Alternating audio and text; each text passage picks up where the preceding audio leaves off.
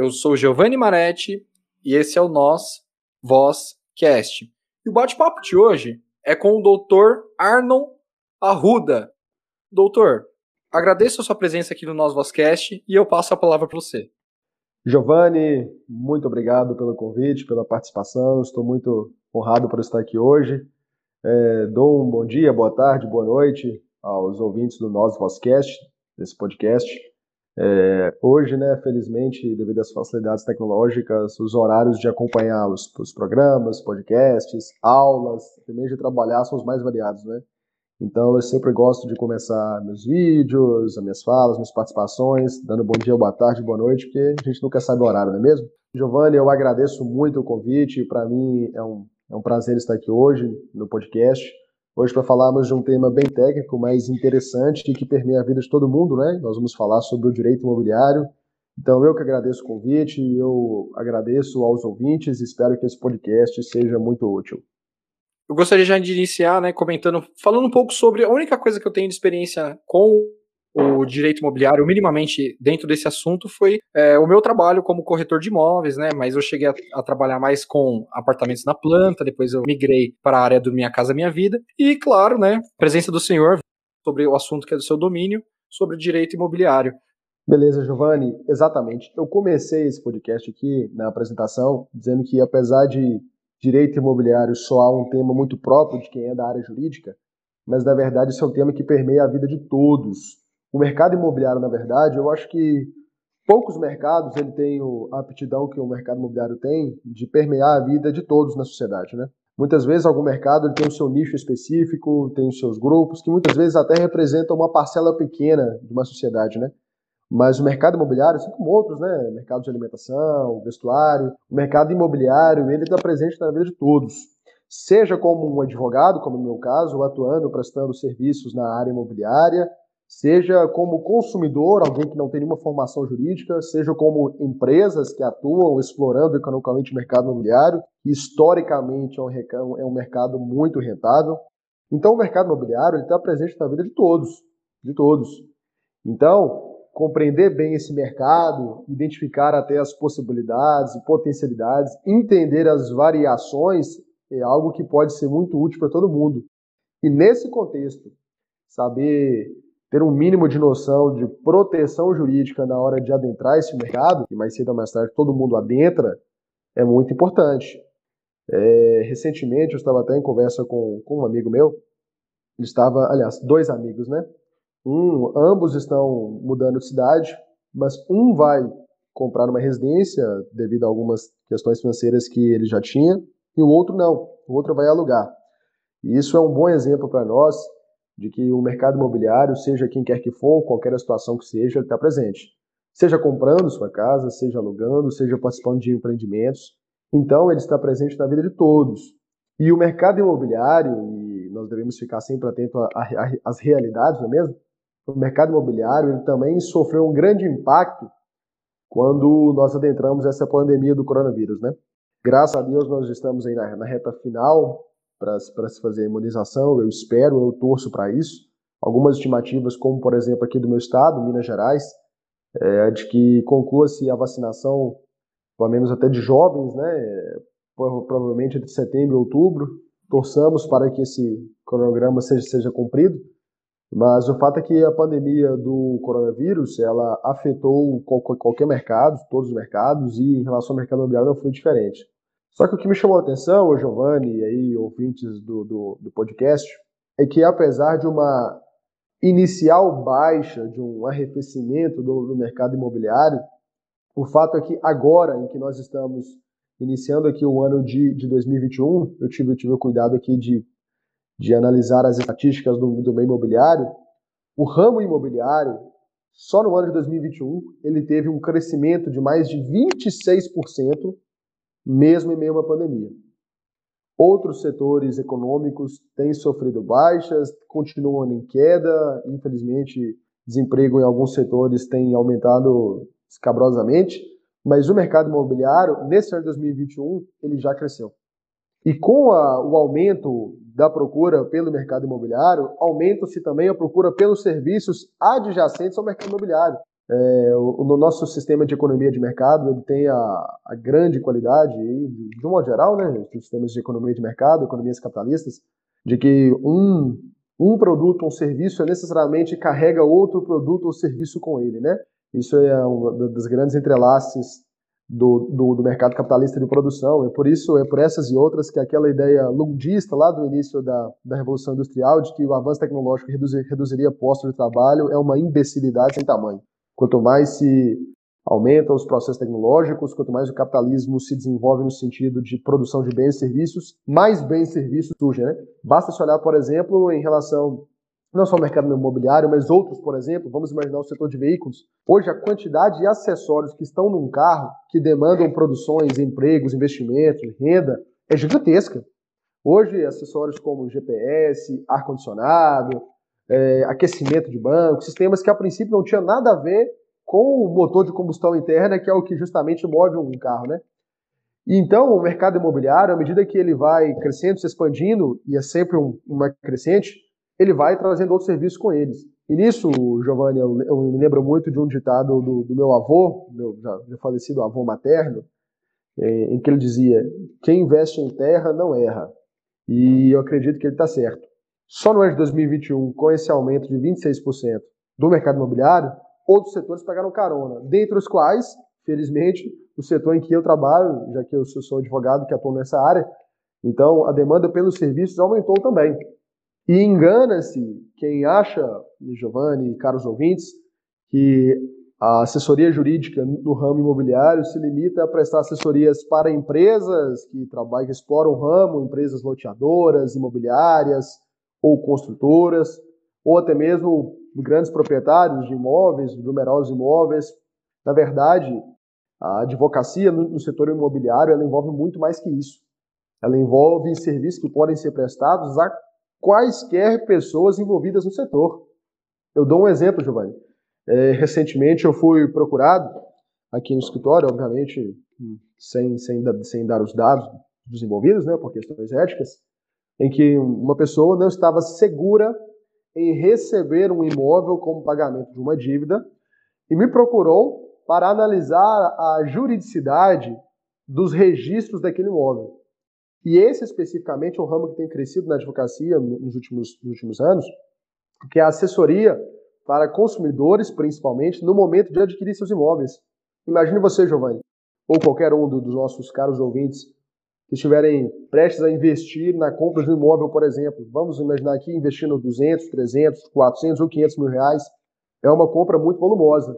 E você há de convir que é um investimento muito alto para se arriscar, correndo o risco de depois a situação jurídica do bem acabar fazendo com que o imóvel seja tomado por outra pessoa, por exemplo, em caso em que você perderia inicialmente né, os investimentos.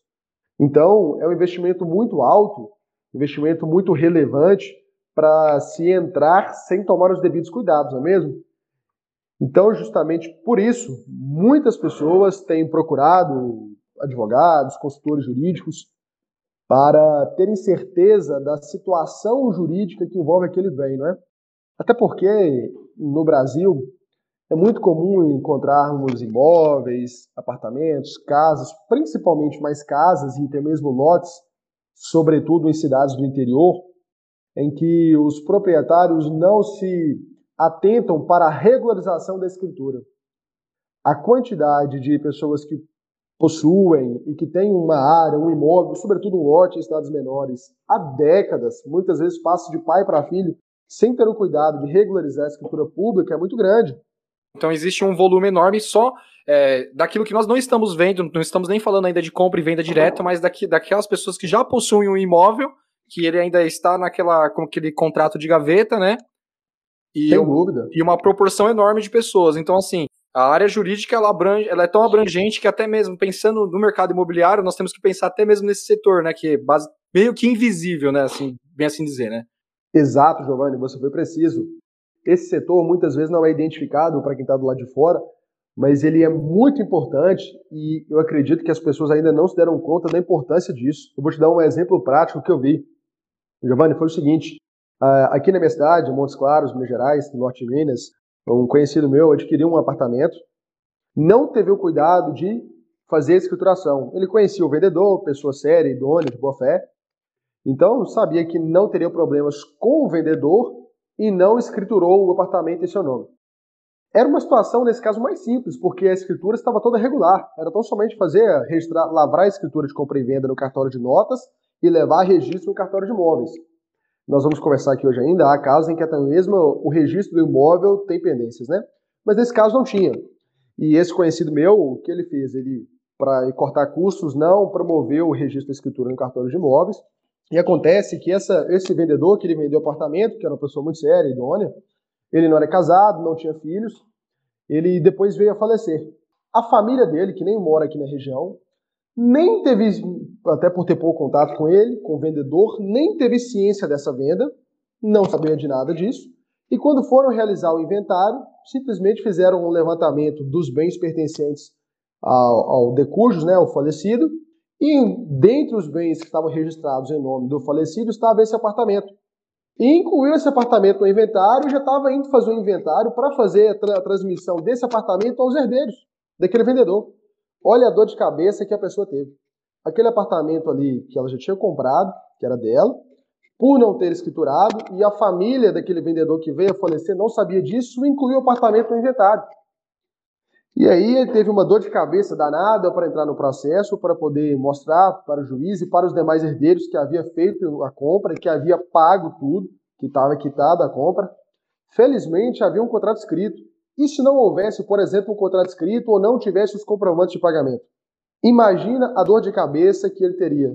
Como dizem, os, algumas pessoas, da, eu venho de uma cidade do interior, algumas pessoas diziam lá, né? Até provar que focinho de porco não é tomada, você já teve dor de cabeça. Então, esse é um mercado que, como você disse, Giovanni, pode parecer invisível, mas é de uma extrema importância. E as pessoas deveriam se atentar mais para a importância disso porque muitas vezes não percebem para isso e pode acabar sofrendo muitos problemas, tendo muita dor de cabeça. Só nesse exemplo que eu te dei. Mas há outros casos também, quando o próprio registro do imóvel tem pendências. Quando o próprio registro do imóvel tem pendências, isso aí gera uma dor de cabeça maior ainda. Eu te, eu te dou um exemplo do porquê. Um imóvel que há 100 anos pertencia a alguém, esse fulano morreu, não realizou o inventário, passou para o filho dele, o filho morreu, não passou para o inventário, já está no terceiro proprietário aqui dessa cadeia, essa cadeia possessória, e nenhum escriturou bem. E aí eu te digo, como advogado, se formos partir para as vias tradicionais, teria que ser primeiro realizar o inventário daquele avô que faleceu há 50, 60 anos, que nem sequer tem registro, da época que até mesmo certidão de nascimento era registro de registro manual, inexato depois fazer inventário do pai, para depois chegar no filho, para depois esse filho transferir para o eventual comprador.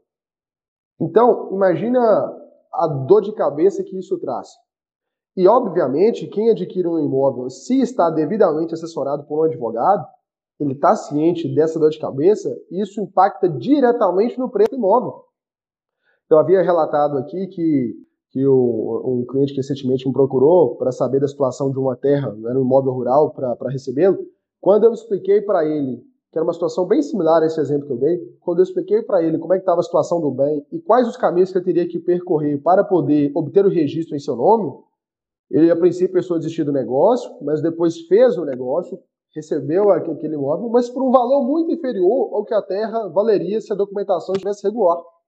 E olha para você ver então, se aquele proprietário da terra tivesse tido um investimento a princípio com um advogado, qualquer que seja, um advogado competente da área, teria regularizado a escrituração do imóvel e teria vendido por um preço muito superior, um, um valor que teria compensado e muito aquele investimento inicial como advogado. Perfeito. Então, é, então falar. no caso, assim, eu, de acordo com o meu entendimento, serviria o, o advogado nesse momento, ele serve para atender as duas partes, né? Uma, para orientar a família, no caso, para tentar regularizar minimamente essa terra, deixar do jeito correto em relação ao Estado, e o outro orientando um possível comprador, né, para ele entender que aquela terra vale menos do que ela realmente valeria se a, documentação estivesse ok. Exato. Às vezes, Giovanni e o caros ouvintes, o barato sai caro. Nesse caso mesmo, para o, o, o, proprietário que não teve o cuidado de regularizar, que sempre foi empurrando com a barriga, deixando para lá, o barato saiu caro. Porque se eventualmente tivesse tido cuidado de regularizar uma documentação antes com um advogado ou com outro profissional de sua confiança, teria vendido a terra pelo preço que de fato vale em relação ao, ao preço de alqueire, de hectare aqui da região. Então, o barato às vezes sai muito caro. E, como eu disse, o Giovanni, as, as, pessoas hoje elas estão cada vez mais entendendo, infelizmente, que o mercado imobiliário, como qualquer outro, é um negócio. Porque, ao adentrar em qualquer, em qualquer outro negócio, se tem o cuidado de buscar orientação jurídica, contábil, orientação muitas vezes de um administrador, de um profissional da área, mas no mercado imobiliário não se procuraria. Como eu disse, para aquisição, por exemplo, de um imóvel, há um despendimento, em regra, muito vultoso. Então, você fazer um investimento dessa monta, como é o caso do mercado imobiliário, para depois correr o risco de perder o imóvel ou de ver o valor de mercado sendo drasticamente reduzido, é algo que não vale a pena. É algo que as pessoas devem ficar muito atentas.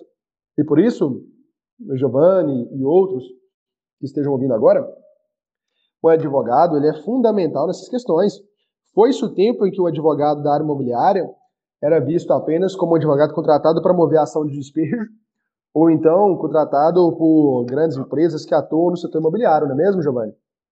Perfeito. É, ou então para abrir inventário, né? Coisa básica que, que, muita, que aparentemente é básico, né? Não que não tenha sua importância e não seja fundamental.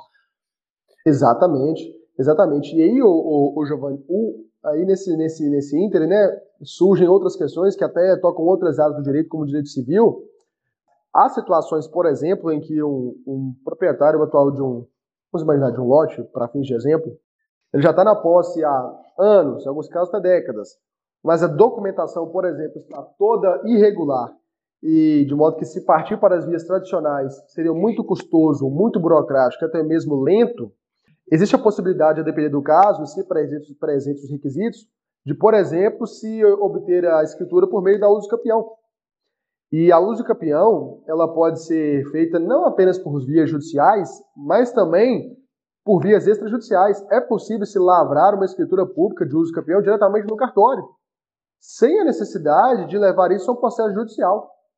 E muitas vezes as pessoas não, não se dão conta disso. Porque o imóvel ele tem que cumprir uma função social, né? Uma vez que existe um imóvel, ele tem que existir e cumprir uma função social em relação ao Estado, né?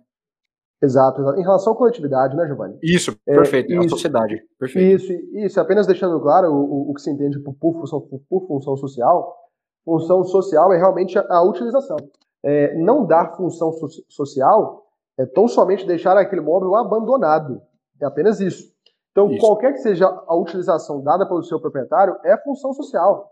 Pequena plantação de milho ou um latifúndio gigantesco, ambos, ambos cumprem função social é, aquele proprietário que cuida regularmente da sua área, que não deixa animais peçonhentos proliferar, proliferarem, mato crescer, que mura, que cerca, está dando função social. Mas eu digo até mesmo, Giovanni, em caso em que a pessoa comprou o um imóvel, reside, mas a documentação está toda irregular e que muitas vezes seria muito mais trabalhoso buscar a escrituração pelas vias tradicionais, não é? Realizando inventário de quem tem falecido, lavrando escrituras públicas de compra e venda em cartório. Então, é a casa em que o melhor caminho para aquela pessoa que é o proprietário, mas é uma situação ali de posse já consolidada há décadas, mas que a documentação está irregular, muitas vezes o melhor caminho é partir para o uso campeão.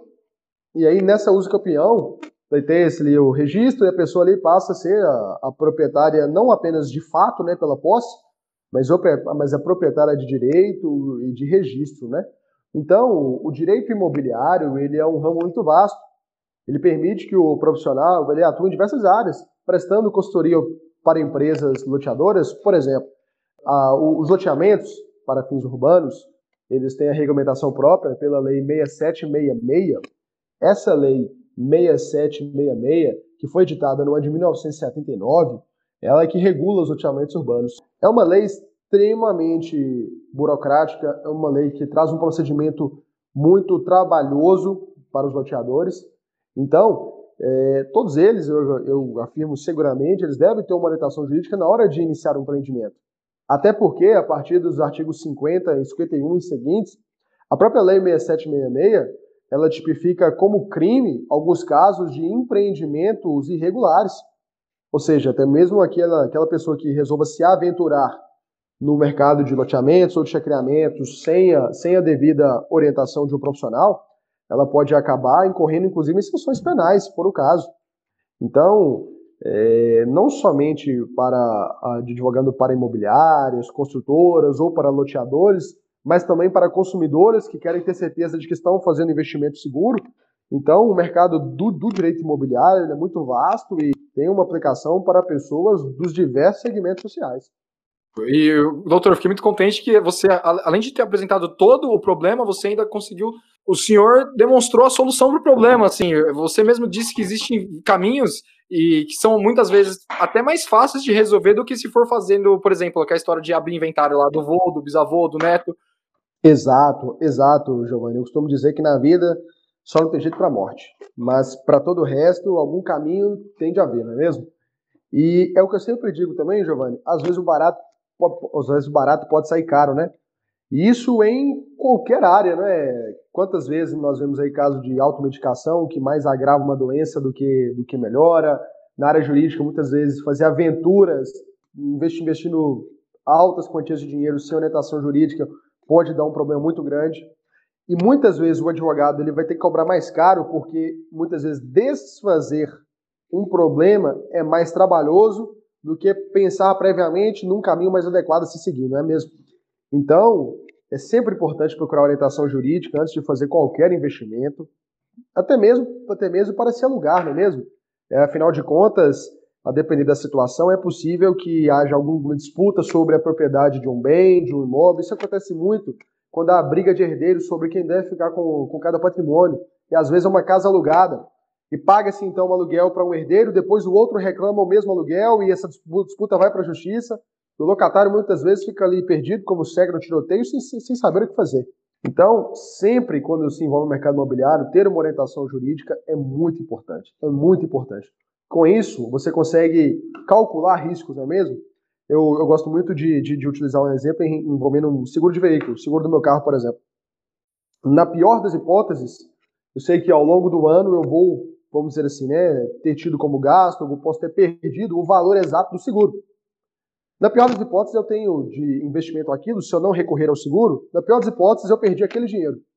Mas aquilo é um risco calculado, vale muito mais a pena eu pagar o seguro, proteção veicular, para quem, quem quer que seja, que eu sei, eu tenho ali uma, uma, quantidade limitada de que eu posso vir a perder, do que eventualmente estar sem seguro com o risco de perder o valor todo do bem. Então, muitas vezes, contratar um, advogado para dar uma, uma orientação jurídica previamente já é, vamos dizer assim, um investimento calculado que pode te livrar muitas vezes do risco de tomar um prejuízo que pode levar qualquer um a entrar ou em falência ou num estado de insolvência, que aí sim é um problema muito mais grave do que os honorários ali do advogado que vai te assessorar. Doutor, tem mais alguma outra coisa que você gostaria de falar? Passar algum recado? Não, Giovanni, eu só apenas gostaria de agradecer o convite. Eu acredito que nós conseguimos aí no, no tempo, no tempo proposto dar uma visão muito ampla né, das diversas nuances que envolvem o direito imobiliário.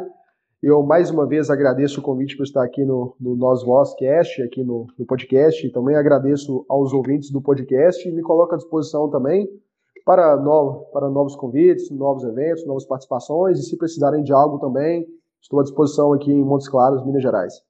Perfeito, doutor. Desde já, mais uma vez, agradeço sua presença aqui no Nós Vozcast. Gostaria de reforçar o convite para que você volte. É, você será sempre bem-vindo aqui. Muito obrigado. Foi uma verdadeira aula de direito imobiliário. Eu que agradeço, Giovanni. Um abraço, um abraço a todos os ouvintes.